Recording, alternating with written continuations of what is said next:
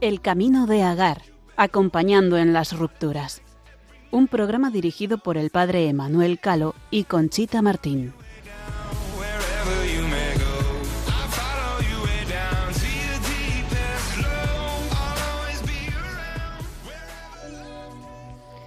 Buenas noches, queridos amigos de Radio María.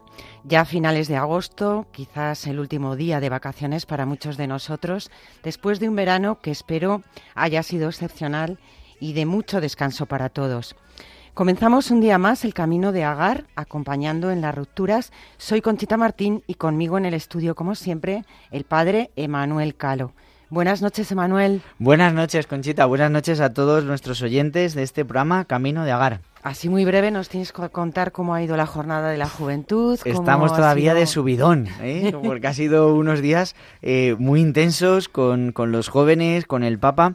Ha sido un, un regalo, un regalo grande. Así que, bueno, pues, pues nada, disfrutando, disfrutando mucho y recogiendo los frutos de estos días donde el Señor siempre, siempre se desborda, ¿no? Y también ya ahora, pues a puntito de, de comenzar con nuestro seminario mayor de Toledo el curso de ingreso con, con los futuros candidatos, los nuevos candidatos para este, para este curso, para este año.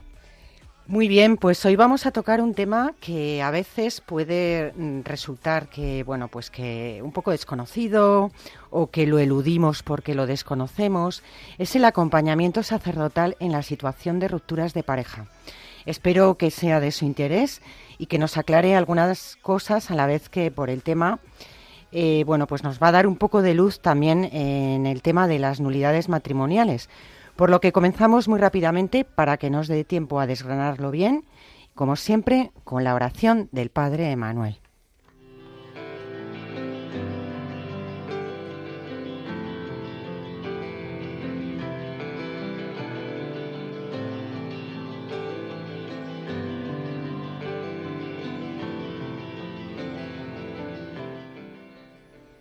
Señor, confío plenamente en tu amor y tu misericordia. A través de tu palabra me siento amado, perdonado, sanado y liberado. Estoy dispuesto a seguir abriendo mi corazón para que en él manifiestes todas las gracias que tienes preparadas para mí. Hoy te suplico que me des la fuerza para saber enfrentar y luchar contra todas mis tentaciones. Abre también mi mente. Quiero tener ideas claras en mi cabeza que den como resultado obras y acciones para el bien de todos. Sigue mostrándome caminos de solución y conciliación, que con mucho gozo, sabiéndome acompañado por ti, quiero recorrerlos porque sé que allí encontraré la forma de crecer en santidad, fortaleciendo mi espíritu y llenando mi hogar de felicidad y bendición. Gracias, Señor mío, porque siempre escuchas mi oración. De su trono un pesebre llegó, como hombre creció el Hijo de Dios al perdido su amor extendió. El cielo a la tierra besó,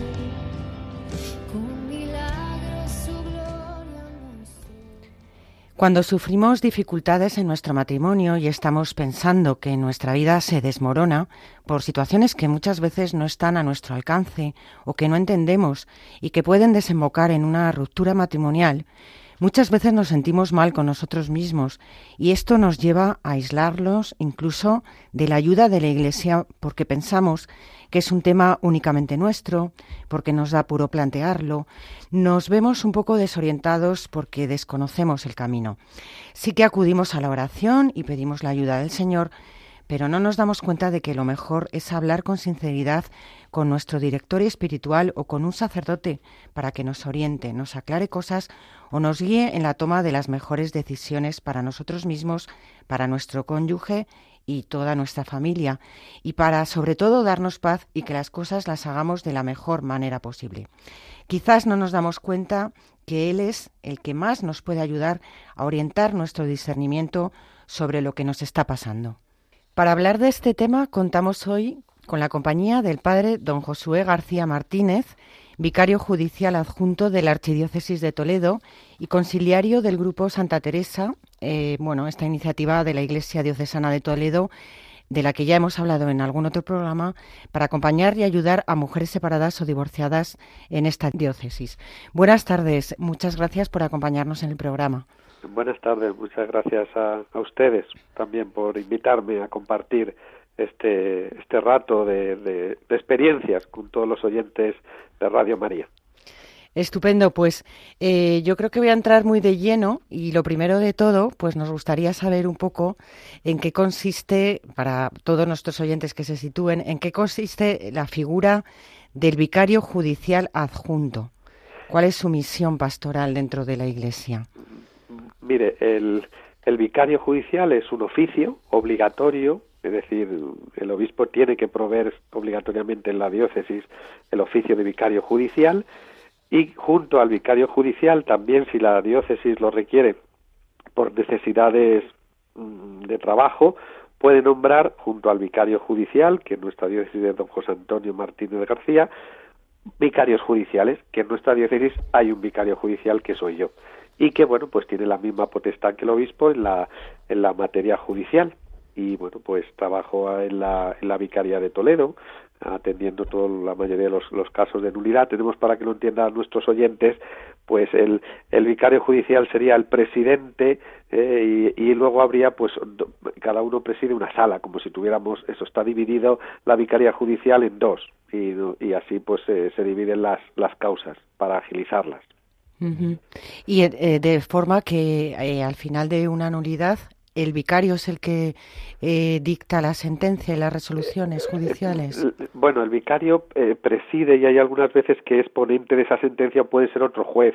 La mayoría, la mayoría la, su la suele hacer el vicario judicial, pero también puede encomendar la instrucción o la ponencia a otro de los jueces del tribunal. Uh -huh. Pero el responsable último de todo el proceso es el, el presidente de la el, el presidente de la sala y, y esos son los, esos sí sí tienen que ser los vicarios judiciales. Uh -huh. Entiendo. Qué bien. Eh, es verdad que dentro de la diócesis, pues tiene, usted un cargo así, eh, bueno, pues muy representativo, ¿no? O, muy marcado para ayudar, ¿no? En, la dimensión jurídica, en lo canónico.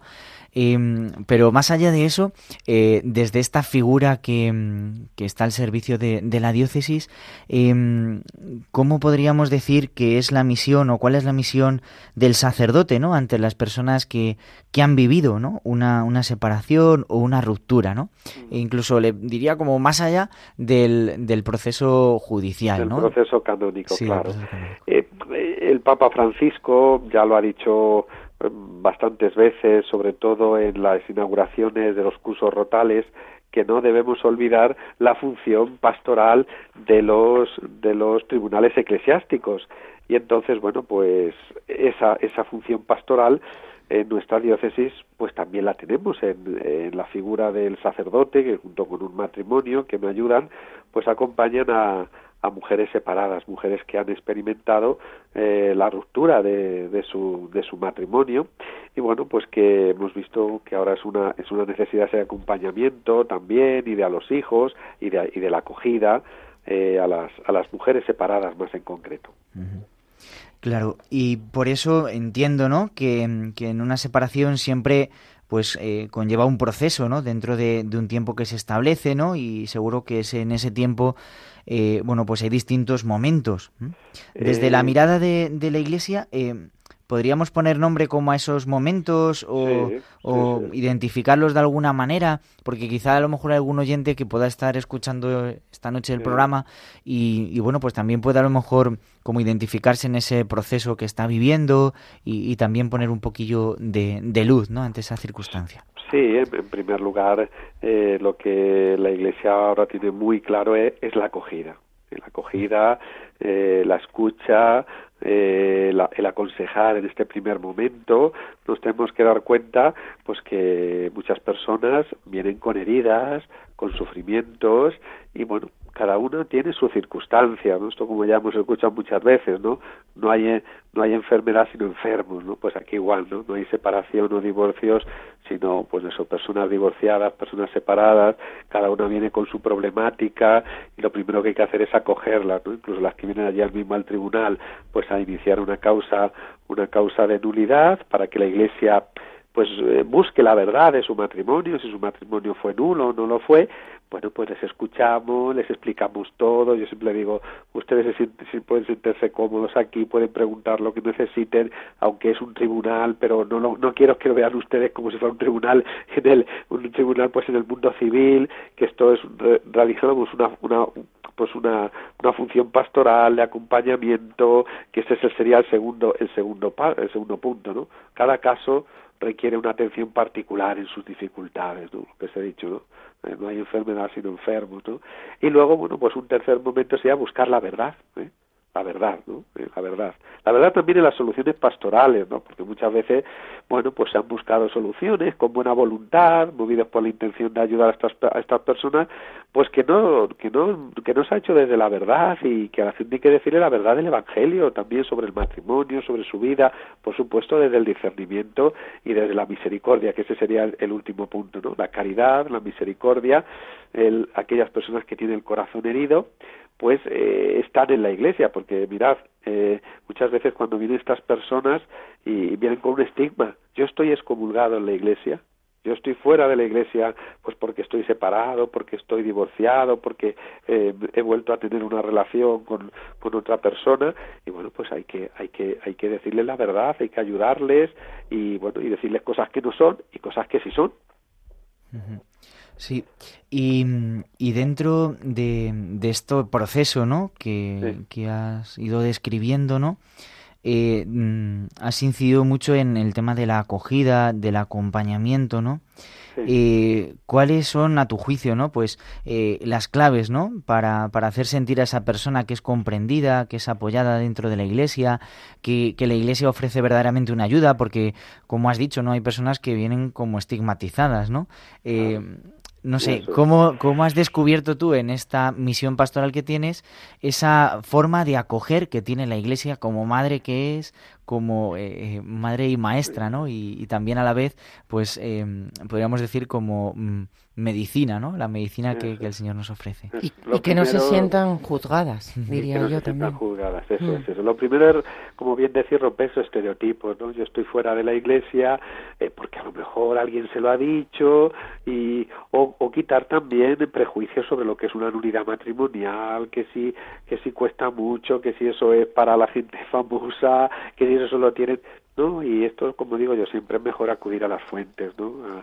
Eh, y escuchar y escuchar porque de verdad no no no no vamos a juzgar vamos a, aconsejar en este primer momento y a que la gente también abra su corazón la gente necesita que alguien les escuche y que les escuche desde el amor, desde la caridad, desde la verdad. ¿no? Yo creo que ese es el, el primer punto, tanto en la pastoral en la pastoral del tribunal eclesiástico como en el grupo Santa Teresa, ¿no? Es que las demás las personas que vienen puedan contar con la ayuda de un sacerdote y con la ayuda de otras personas del grupo que quién mejor las va a aconsejar, pues gente que ha pasado esa o está pasando esa esa mm. misma situación de ruptura familiar, de problemas con eh, con la otra parte, con el esposo, con situaciones que pueden vivir con los hijos, ¿no?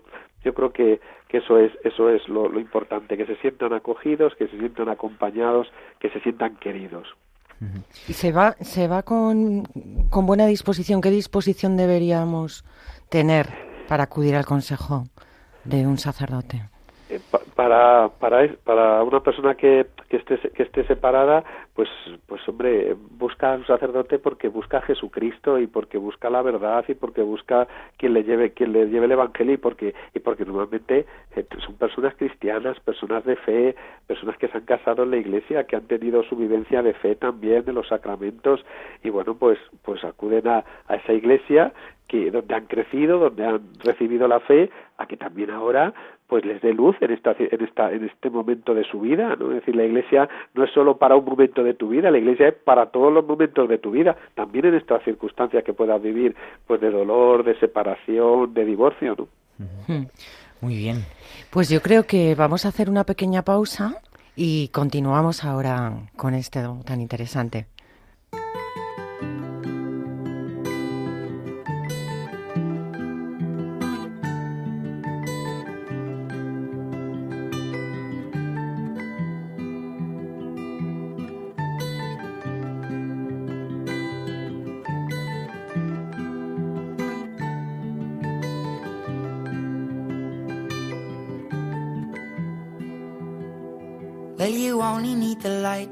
Burning low.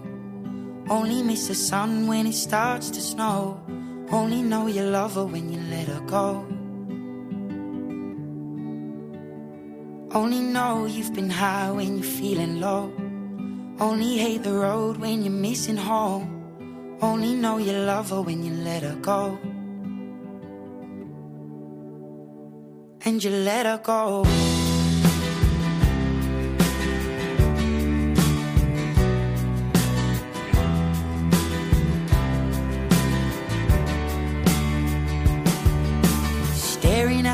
Bottom of your glass, hoping one day you'll make a dream last. But dreams come slow and they go so fast.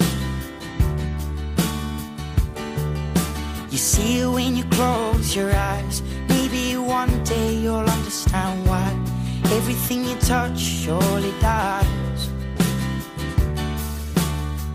But you only need the light when it's burning low. Only miss the sun when it starts to snow.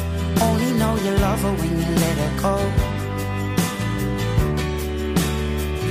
Only know you've been high when you're feeling low. Only hate the road when you're missing home. Only know you love her when you let her go. Queridos oyentes, seguimos aquí en el Camino de Agar, acompañando en las rupturas. Esta noche, acompañados de el padre don Josué García Martínez, vicario judicial adjunto de la Archidiócesis de Toledo, que nos acompaña muy gustosamente y que nos está dando una explicación muy, muy clara de, de lo que puede ser también el acompañamiento y el proceso de la nulidad.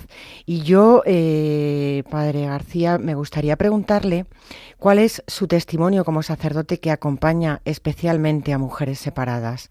¿Qué nos podría decir? Bueno, pues para mí el, estar con, con estas mujeres es, es una gracia porque no solo eh, yo doy, sino que yo también recibo. ¿eh? Recibo pues eh, ese, esa vida eh, de, de, de oración ante estos momentos de sufrimiento y de dolor que sirven para, para ayudarme a mí, para ayudar también a otras personas, ¿no? Como bien has dicho, el grupo Santa Teresa, tenemos ahora 10 años, estamos cumpliendo el décimo, Mm. el décimo aniversario, y nació así, nació pues a partir de la, de la jornada de pastoral de 2013, y que vimos, bueno, pues que, que la Iglesia también debía dar, debía dar una, una, una respuesta y, esta, y estar ahí, ¿no? Y mi experiencia siempre ha sido gratificante y una, y una experiencia enriquecedora, ¿no? Porque, porque es un grupo, a ver, heterogéneo, porque son distintas la- las personas que vienen con sus cada una con sus características pero que yo creo que a todas las del grupo hay algunas que vienen menos vienen otras cambian pues tienen algo que es ayudarse escucharse y caminar juntos esta es la clave no caminar juntos y caminar juntos a buscar que Cristo ilumine mi situación y a vivir también mi vida actual porque a ver tienen que darse cuenta que para para muchas personas eh, pues de la noche a la mañana se rompe su matrimonio, la situación de los hijos, problemas laborales, problemas económicos, familiares, es, es que te da la vuelta a la vida. Tenemos que pensar que, que, que pues ha cambiado, mi vida ha cambiado. Entonces, pues el, el, el acercarse a la iglesia, acercarse a Jesucristo, pues se, se dan cuenta, se dan cuenta que, bueno, pues que, que, que la Iglesia las ama y que, y que se deben sentir amadas en, en, en la Iglesia también, ¿no? Y seguramente con esa paz, ¿no?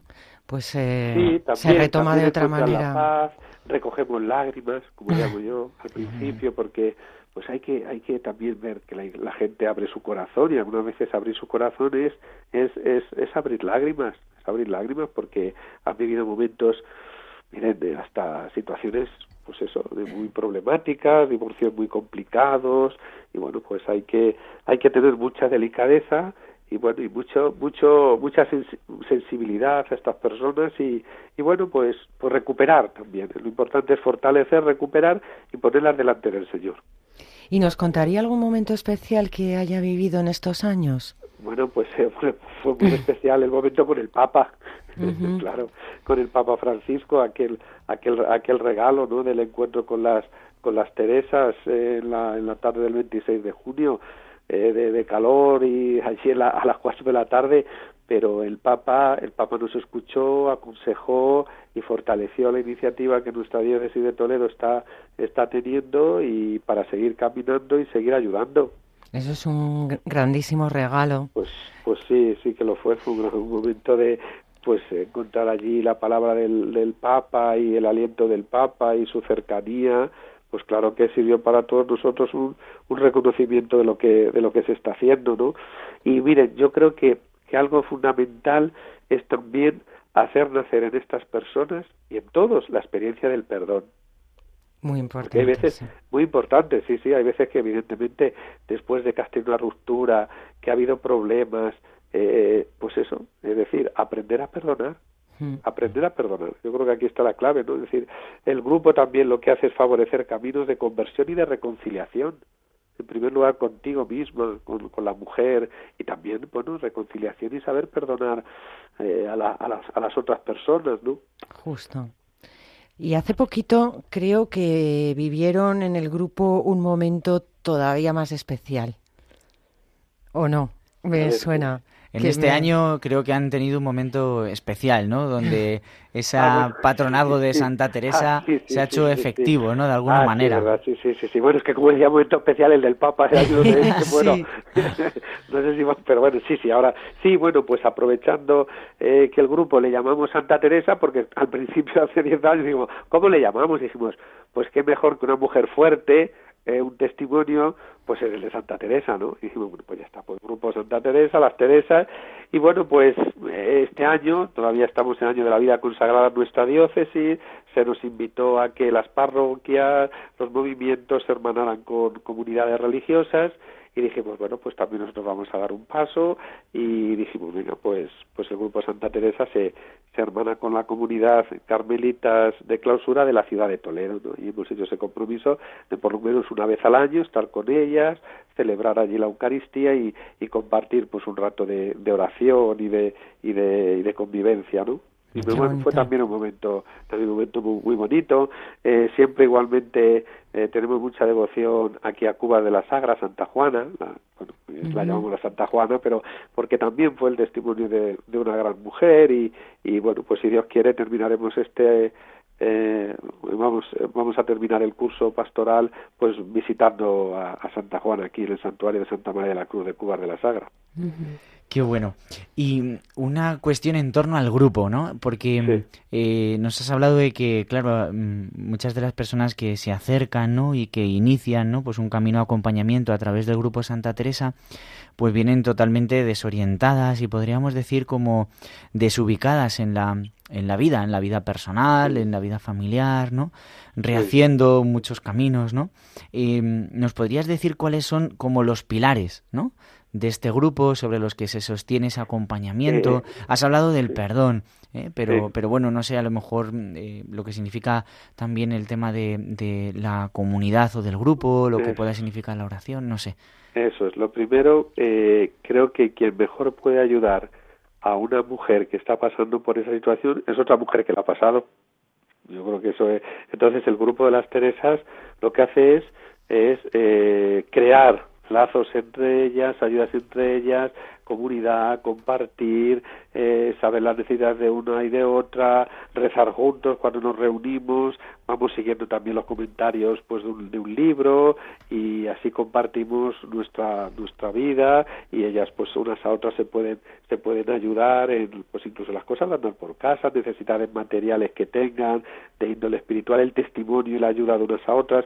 Me parece que eso es fundamental, ¿no? Que también el grupo, pues tiene una vida interior eh, dentro de, de cada uno de sus miembros y van creciendo juntas. Las que, por ejemplo, llevan más tiempo, pues ayudan a las que se acaban de incorporar a través de un proceso de acompañamiento en, en los, en los primeros momentos de, de entrada en el grupo.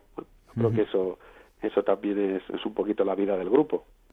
Y, y luego, aparte de, de todas estas realidades de, la, de acompañar ¿no? en esta circunstancia, entre ellas, ¿no? a través de esa, podríamos decir, fraternidad, a través de esos momentos de, de oración, eh, ¿podríamos decir que hay como alguna finalidad más allá del grupo? ¿O, o, o simplemente es, pues, eh, ese es el lugar dentro de la iglesia que una persona descubre en esa situación de separación?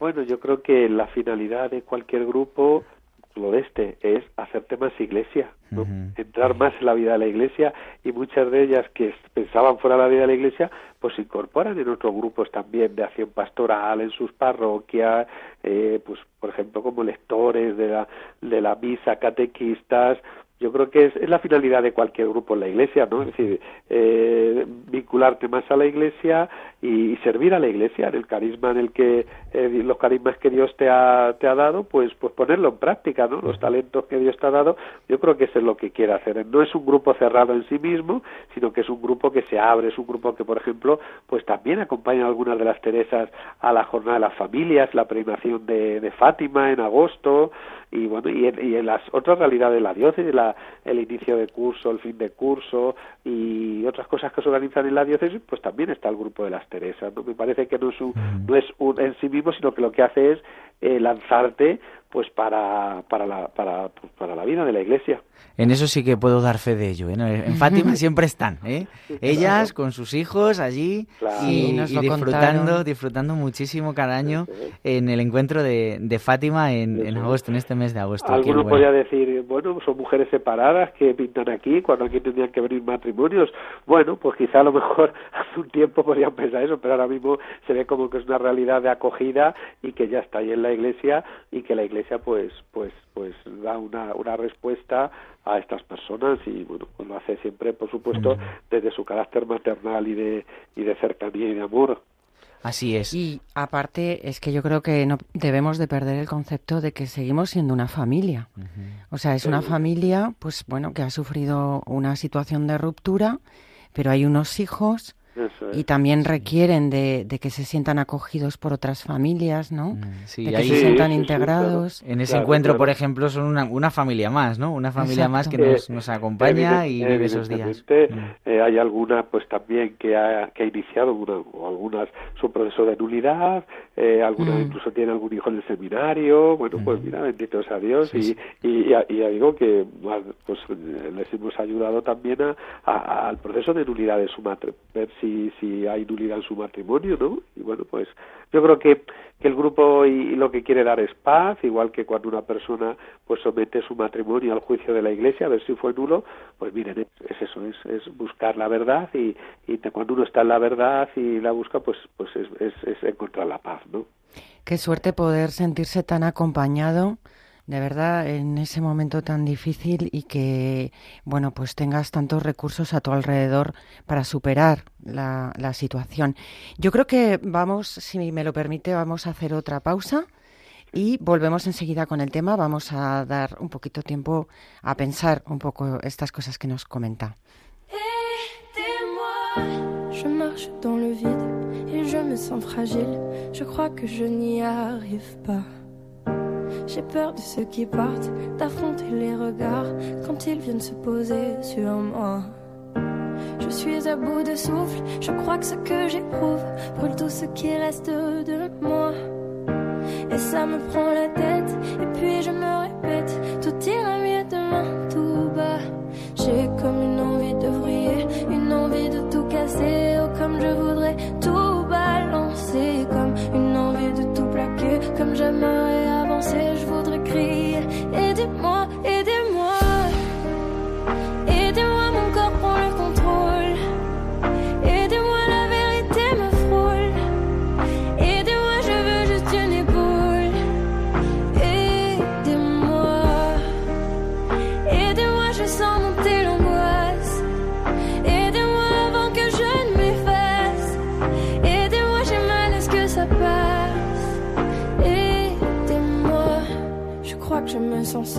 c'est quelle pièce du puzzle, celle qui pourra me réparer.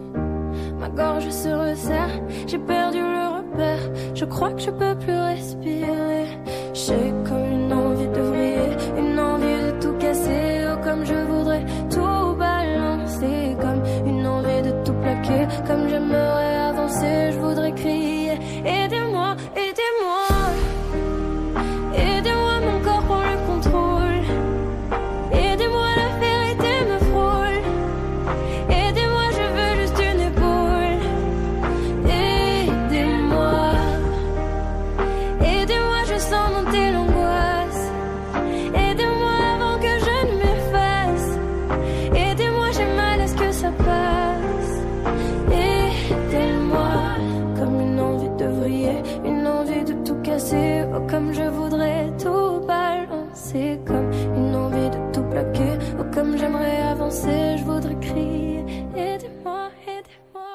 Queridos oyentes, seguimos en el camino de Agar, acompañando en las rupturas, esta noche con un tema como es el acompañamiento sacerdotal en la situación de ruptura de pareja.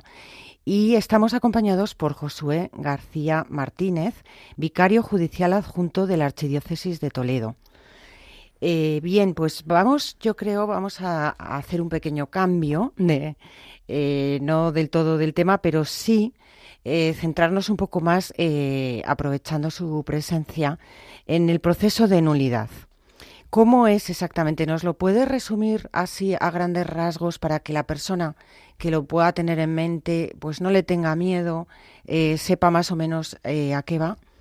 Bien, bueno, pues un proceso de nulidad es un proceso judicial donde a través de unas pruebas que suelen ser la, pues unos testimonios de las declaraciones de las partes, de testigos y también puede ser prueba documental o pericial, eh, unos jueces, tres jueces llegan a la certeza moral de que aquel consentimiento que se dio fulanito y fulanita pues fue nulo, ¿no? Porque algo vició ese consentimiento, ¿no? Entonces hay que llegar a esa certeza y se hace por ese camino, ¿no?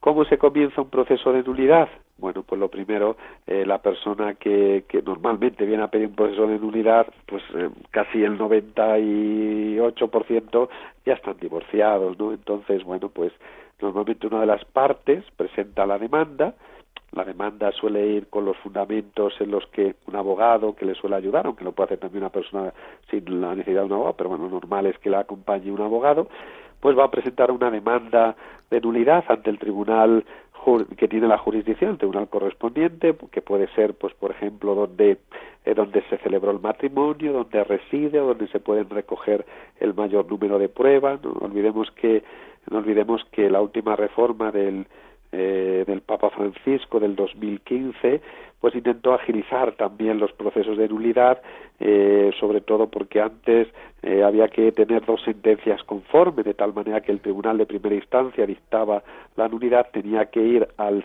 al tribunal de apelación a que confirmara, reformara esa sentencia, ¿no? Pero ahora ya, en principio, en principio no se tiene que apelar esa, esa apelación obligatoria, ¿no? Y también el Papa introdujo un proceso más breve, con unas características especiales, que tiene que ser una nulidad evidente, donde la recogida de pruebas sea rápida y entonces eh, en el, al, en el, que las dos partes evidentemente pues quieran participar, estén de acuerdo de acuerdo con los capítulos por los que se quiere invocar la nulidad.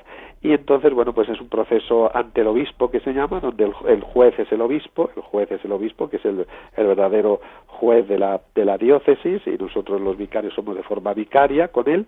Bueno pues eh, en un plazo de un mes o mes y medio sería la sentencia de nulidad esto es una responsabilidad que es muy fuerte para ustedes, ¿no?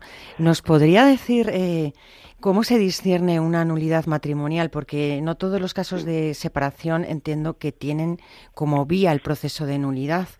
Eh, hay claro, mucho camino ahí antes, ¿no? De... Evidentemente, bueno, pues a ver, es cierto que nosotros los jueces graban nuestra conciencia porque pues tenemos que ser ahí luego después en la sesión de jueces en la que eh, discutimos, ponemos cada uno nuestras apreciaciones, pues bueno, llegamos a la certeza moral. ¿Qué significa? Bueno, pues que que no se excluye la, la posibilidad de error, pero sí la probabilidad de error, ¿no? Bueno, pues ya está, eh, eh, como somos tres también, pues somos es, impar y bueno, pues ahí por votos se llega a la, conclusión de que bueno, el, la sentencia pues es nulo el matrimonio y se o no es nulo el matrimonio, también puede ser que nosotros, no digamos que no sea, puede ser matrimonio nulo, pero nosotros por las pruebas que tenemos sobre la mesa Hmm. No podemos llegar a la unidad del matrimonio, porque son insuficientes, no hay materia probatoria y entonces pues no podemos llegar a la conclusión de que el matrimonio sea nulo, que no decimos que sea, pero nosotros por lo que está, por lo, por lo positivo, lo que he puesto, no se puede hacer.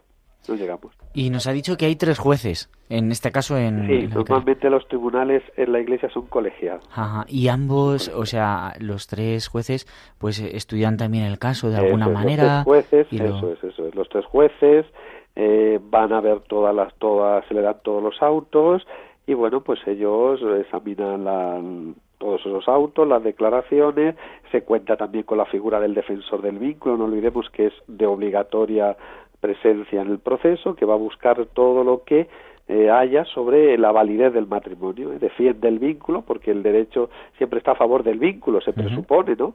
Entonces, bueno, pues ahí está esa figura que también tiene que dar su informe y bueno pues su valoración debe ser tenida en cuenta por los jueces no si él encuentra elementos a favor de la unión lo tiene que exponer o si no los encuentra pues él se somete a la justicia del tribunal porque no encuentra elementos a favor de la, de la nulidad. Y de una manera así como mm, jurídica y pastoral a la vez, eh, para que nuestros oyentes lo puedan como captar de una manera como muy, muy clara, ¿cuándo es nulo un matrimonio?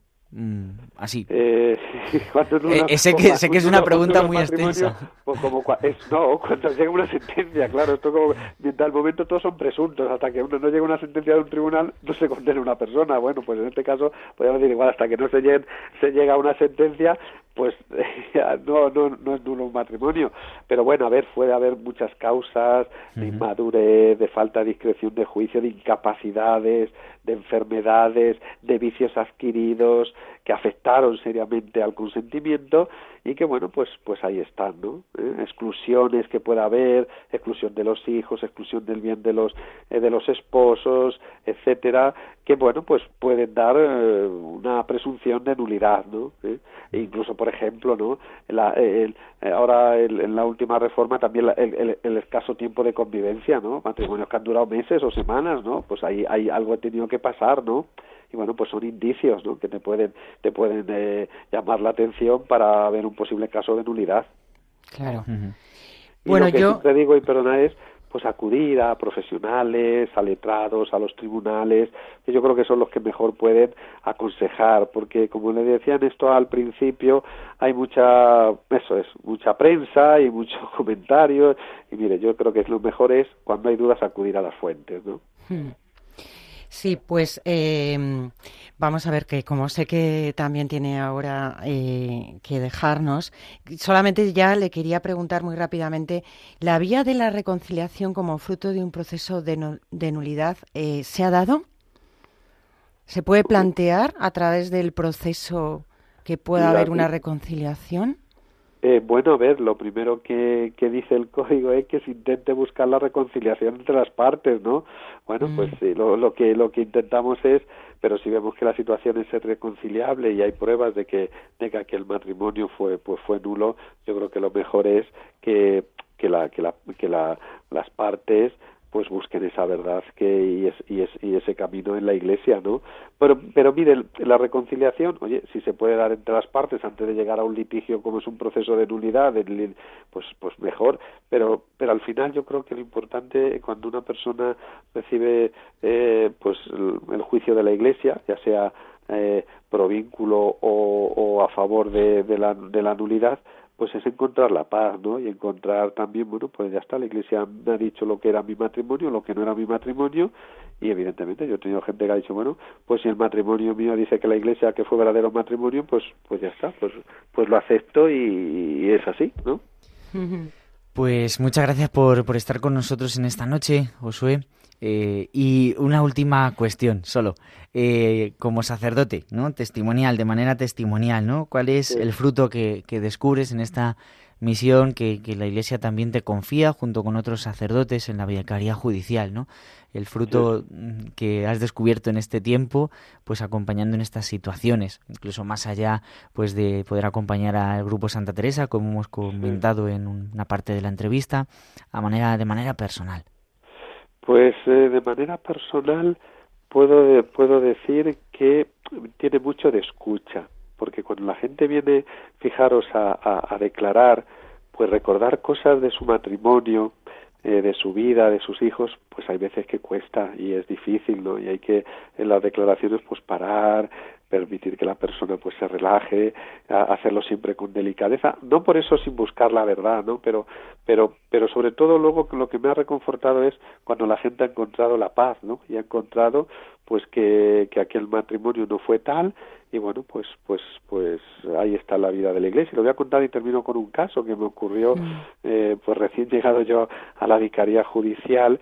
Esto era un, un matrimonio bueno no era en ese momento era era un, bueno, pues una, una pareja de, de mayores de, que estaban viviendo juntos.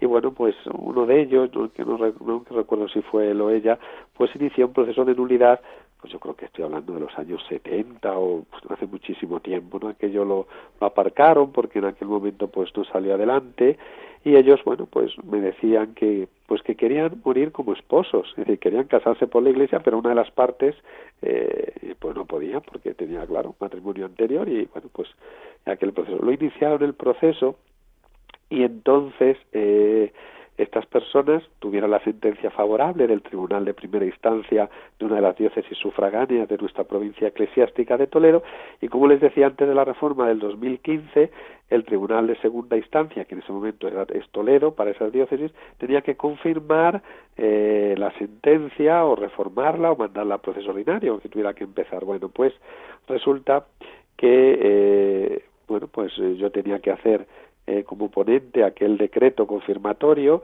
y bueno estábamos en, plenas eh, pues ya iban a empezar las fiestas de Navidad y como saben ustedes pues en, las fiestas de Navidad y en el mes de agosto pues eh, los tribunales se separan ¿no? el proceso judicial en los tribunales y bueno pues yo había pensado y bueno pues ya el decreto confirmatorio lo mando pues pasado Reyes ¿no? porque no tenía obligación antes ¿no? pero bueno dije me dio tiempo lo hice antes y, bueno, pues se le, se le mandó al vicario judicial correspondiente de la diócesis y bueno, pues me llamó al poco tiempo y me dijo, fíjate Josué, pues eh, hemos podido casarlos en el hospital y mm. bueno, pues eh, a ver, por gracias que, bueno, yo no tenía, como les digo, ninguna obligación de mandarlo, pero mm. gracias que había llegado aquel, aquel decreto mío de confirmando esa sentencia, pues corriendo el vicario judicial fue y los casó a aquellas dos personas mayores en el hospital porque uno de ellos estaba pues eso, muy, muy delicado para fallecer, pero alguno podrá decir, pues parece un poco una historia, pero miren, aquellas personas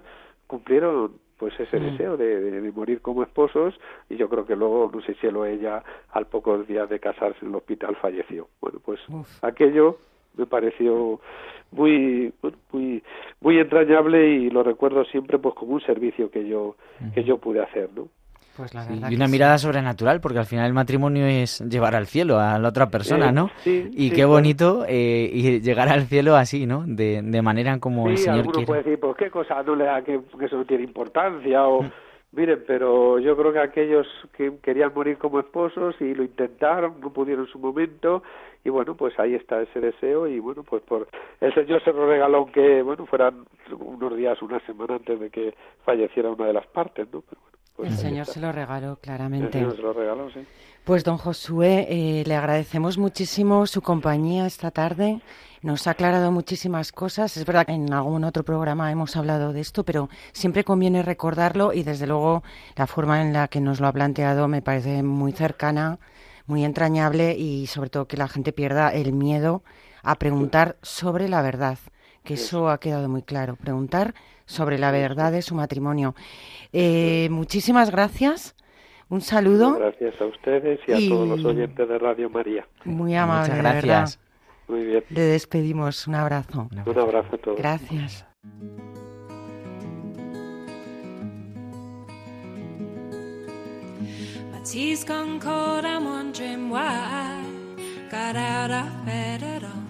Morning rain clouds up my window, and I can't see it all.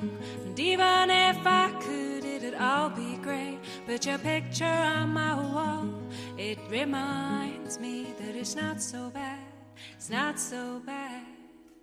Pues estamos aquí en el camino de Agar acompañando en las rupturas con Chita Martín y el padre Emanuel Calo. Y esta noche hemos estado acompañados de don Josué García Martínez, que es el vicario judicial adjunto de la Archidiócesis de Toledo, que la verdad, Emanuel, nos ha aclarado muchísimas cosas. Recordemos que el programa es sobre el acompañamiento sacerdotal en la situación de ruptura de pareja. Sí, ha sido una entrevista muy bonita, ¿no? Porque muy ha sido testimonial, ha sido también tratando, eh, bueno, lo que es la figura del vicario judicial dentro de una diócesis, que es algo mm. muy importante, ¿no? Y muy necesario. Eh, que quizá la gente pues no, no, lo conoce, no llega a captarlo y que tiene mucha eh, importancia dentro de nuestro tema, del tema del programa, que es acompañar en, en, las rupturas, ¿no? También él es el encargado, ¿no? Sacerdote encargado del proyecto Santa Teresa en, en nuestra diócesis y bueno, pues nos ha contado algunas cositas eh, muy bonitas de, de, actualidad del grupo y, y cómo es su pastoral, ¿no? Yo creo que no nos ha hablado solo un juez eh, o un vicario judicial, sino ante todo como un, sacerdote que, que, tiene por encargo pastoral o tarea pastoral pues el cuidado de estas almas, de estas ovejas dentro de la iglesia, ¿no? Y, mm. y a veces pues son, como hemos dicho, ¿no? ovejas heridas, ¿no? Y que necesitan, pues, de un pastor que, que ayuda, que entienda, ¿no? Ha sido algo también muy, muy bonito y también desde su conocimiento y de, desde su mm, situación dentro de la diócesis, pues lo que significa, ¿no? El proceso de nulidad, el proceso judicial, ¿no? Que también ha sido, ha sido algo muy completo. Sí, y además yo creo que aquí lo importante también para nuestros oyentes es que sientan que ese mm. proceso, que ya de por sí es bastante duro, pues que sientan esa cercanía, ese acogimiento que, que, ellos proporcionan al proceso. Sí, yo cuando lo escuchaba, lo escuchaba me, me acuerdo de, de una una pareja que, que, he tenido el regalo de, de, casar en este, en este verano. Y recuerdo que al preparar el, el, la celebración del sacramento y hablar con ellos, pues eh, terminaba, cuando me despedía de ellos, diciéndoles, mirad, eh, la iglesia está con vosotros en este día tan especial de vuestro matrimonio. Se lo decía en la preparación, o sea, meses antes de casarse. Pero también las dificultades van a llegar, ¿no? Y quiero que sepáis que la iglesia va a estar ahí. ¿eh? Aunque vosotros ahora no seáis capaces, porque estáis eso, pues eh, preparando la luna de miel, saboreando la preparación de vuestra boda, ¿no? Pero, pero luego pues hay dificultades, como en cualquier vocación, ¿no? Pues hay dificultades y la iglesia siempre está ahí para ayudarnos, ¿no? Para pues para poner luz, para acompañarnos, para experimentar que Jesucristo camina con nosotros y que la meta que él nos marca es preciosa, ¿no? A través de esa vocación concreta que es el matrimonio, ¿no? Entonces, me ha parecido un testimonio precioso el de, el de don Josué García. Y esto es maravilloso y demuestra de nuevo que la Iglesia es madre. Bueno, pues yo creo que llegado a este punto, pues como siempre, eh, nos vas a plantear un reto. Sí, como estamos en este tiempo de verano y todavía queda, bueno, pues el final del verano, la recta final, un poquito, Sí. Un poquito. Bueno, pues eh, tenemos un poquito más de tiempo, creo, en, en, muchos casos, ¿no? O a veces es un tiempo en el que no tenemos tantas obligaciones, ¿no? Eh, por eso creo que, que, un reto que nos puede ayudar y que podemos realizar ahora que tenemos un poquito más de tiempo, es el de cocinar. Yo no sé qué tal cocinas tú, qué tal cocinas. Bueno, a ver, soy madre de familia numerosa. Entonces, vamos. Muy mal no se me da, pero bueno, esto siempre hay que seguir aprendiendo. Yo te confieso y le confieso a nuestros oyentes que a mí la cocina para nada. Fatal. O sea, fatal, fatal. Así que el reto también me lo, me lo aplico a mí, ¿eh? me lo aplico a mí también, ¿no? Pero sí que eh, el reto es como tenemos tiempo y es algo muy bueno, yo creo que la cocina es un lugar eh, muy especial dentro de una casa, pues eh, yo el reto es invita, ¿no? En este mes a alguien, ¿eh? a, tus padres, a tus hermanos, a tus amigos, ¿no? Eh, a, comer, pero no a un restaurante, ¿eh? que eso es lo más fácil, ¿no? O tampoco pidas un globo, ¿eh? que eso es todavía más sencillo, eh, sino que... No vale, eso no vale. No, no, sino ponernos al servicio de los demás, ¿eh? salir de nosotros mismos, preparar, dedicar un tiempo a los demás. En el fondo es algo sencillo, pero creo que que tiene detrás, ¿no? Pues algo más, ¿no? Que es eh, ser agradecidos, que es amar con hechos, que es demostrar y cuidar el amor demostrar y cuidar la, amistad, la relación con aquellos que sabemos que en estas situaciones de ruptura son los que más cerca están y los que más ayudan. ¿eh? Eh, cuánto, cuánto, cuánto están ¿no? ahí los padres, los hermanos, la familia tan directa, son los que sostienen esta dificultad. Entonces, bueno, pues este reto es eh, de tu tiempo, tiempo para ellos, ¿no? Y si es a través de una cocina bien, si no se te da bien la cocina como a mí, pues pues otra Pues- cosa, ¿no? pues no pasa nada, Pero en el fondo algo más sencillo. Eso es. Aunque Pero sean bueno, canapés también- sencillos. Claro, pero luego también además eh, que sientan que estamos en proceso de, de, sana- de sanación, de mejora, de que estamos más abiertos y es una manera estupendo. Pues, eh, ¿y qué libro nos recomiendas también? Pues eh, el libro de este mes es el libro que se llama En busca de la alegría de María Inés López Ibor. Y bueno, eh, es un libro pues eh, muy interesante. Ella es catedrática en psiquiatría por la Universidad Complutense de Madrid eh, y eh, también pertenece a la Fundación Ortega Marañón. Y bueno, es un libro, es una persona mm, reconocida, ¿no? Y con varios escritos, pero me parece que es un libro que nos puede llenar un poquito mm, de, de alegría, ¿no? Porque es marcar la alegría en el corazón que muchas veces está en la tristeza, ¿no? De hecho, en distintos capítulos, como es pues la búsqueda de la alegría en los momentos difíciles, que es quizá el capítulo más interesante, capítulo 10, eh, sobre todo en torno a este, a este programa que estamos eh, realizando, ¿no? Pero bueno, aparecen también la alegría en otros momentos de la vida, a través de la personalidad, en la salud, en la enfermedad, eh, como vivencia experiencial, esa búsqueda de la alegría, pero un capítulo especial es el, el capítulo 10 que puede ayudar a nuestros, a nuestros oyentes, ¿no?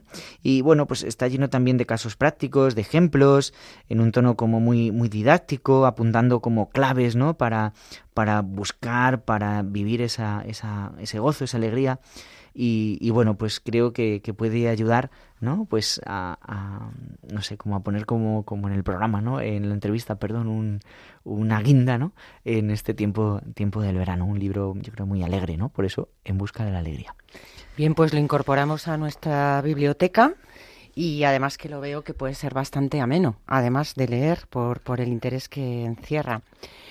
Muy bien, pues nada más. Yo creo que hoy ha sido un programa muy completo, eh, muy esclarecedor. Creo que nos ha acercado más a nuestra iglesia y a la ayuda que nos brinda y que muchas veces por desconocimiento, no porque lo rechacemos, pero sí que de alguna manera evitamos o no acudimos abiertos a los sacerdotes cuando precisamente son las personas que en nuestra situación nos van a dar más luz y que pueden aportarnos. Espero que las palabras del vicario judicial adjunto de la Archidiócesis de Toledo, don Josué García Martínez, nos hayan ayudado también a acudir con confianza a esa figura que es el proceso de nulidad matrimonial, a pedir ayuda, eh, que nos ayude, valga la redundancia, apoyarnos más en la figura de los sacerdotes como representantes que son de Cristo en nuestra iglesia, sabedores de que su ayuda va a darnos paz y a esclarecer nuestra alma. Y así lo pedimos para todos nuestros oyentes. Hablen, vayan, pidan opinión, pregunten. ¿No te parece? Para eso estamos. Yo muchas veces se lo digo a las familias, digo, eh, los sacerdotes estamos para ser exprimidos, así que para eso estamos. O sea, que para que las familias, para que también las personas en estas situaciones de ruptura, pues eh, para eso estamos los sacerdotes, para escuchar, como tanto nos ha remarcado don Josué, eh, tanto bien que nos hace, él lo ha dicho, o sea, el bien y el fruto que yo he experimentado en esta misión que la Iglesia me confía, ¿cuál ha sido? El de poder escuchar ¿eh? y poder, eh, bueno, pues estar, ¿no? Y, y, bueno, pues a veces recoger lágrimas, como él también nos ha dicho en este programa. Bien, pues ya para finalizar, Emanuel, eh, he buscado un reel de San Juan Pablo II que es muy bonito, que creo que nos va a acercar también a, a, que nos lleguen todas esas palabras y que nos habla del sentido de Dios. Ahí va.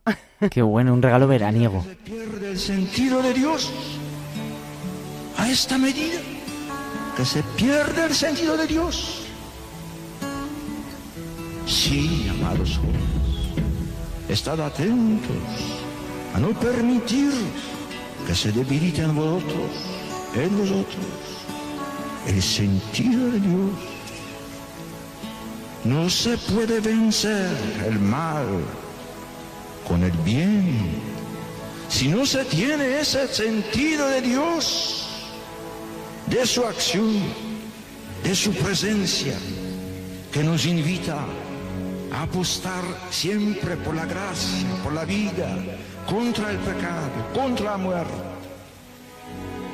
está en juego la suerte de la humanidad.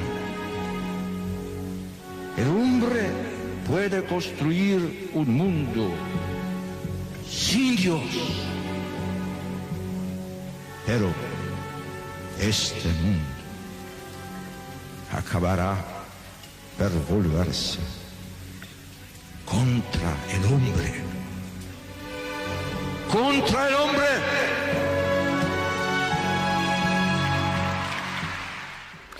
Bueno, pues lo he traído al caso porque también es muy profundo, es muy bonito, pero también en estos momentos que no perdamos el sentido de Dios que lo sintamos aquí cerca y en nuestra alma. Y bueno, pues eh, nos encantaría seguir hablando, pero efectivamente ya sí que se nos ha acabado el tiempo. Eh, les agradecemos muchísimo su compañía esta noche. Les recuerdo que la dirección del correo electrónico, por si quieren escribirnos, es el camino de agar arroba radiomaria.es. Y ya saben que contamos también con un podcast en la web de Radio María, donde pueden escuchar todos nuestros programas de nuevo. Aprovecho para animarles a seguirnos en Facebook, donde pueden encontrar también reseñas de nuestros libros, y les damos las gracias por habernos acompañado esta noche, despidiéndonos y deseándoles una estupenda semana y el deseo de que nos vuelvan a escuchar el 25 de septiembre a las 9 de la noche. Será un programa especial, ¿no? Será ya un programa especial, el último de esta temporada, esta temporada. Y vamos a hacer una recopilación de todo el año. Recogeremos los mejores momentos de la temporada. Si, si te olvidaste escuchar eh, ese mes de marzo el programa y quieres, pues aquí vamos a estar los mejores momentos, así que no te lo puedes perder. Sí, señor. Y nada más, les dejamos con nuestros compañeros de los informativos de Radio María.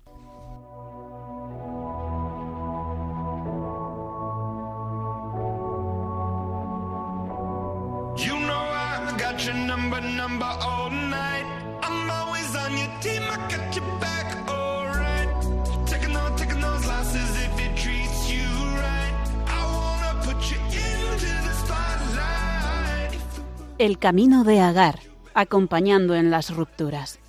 Un programa dirigido por el padre Emanuel Calo y Conchita Martín.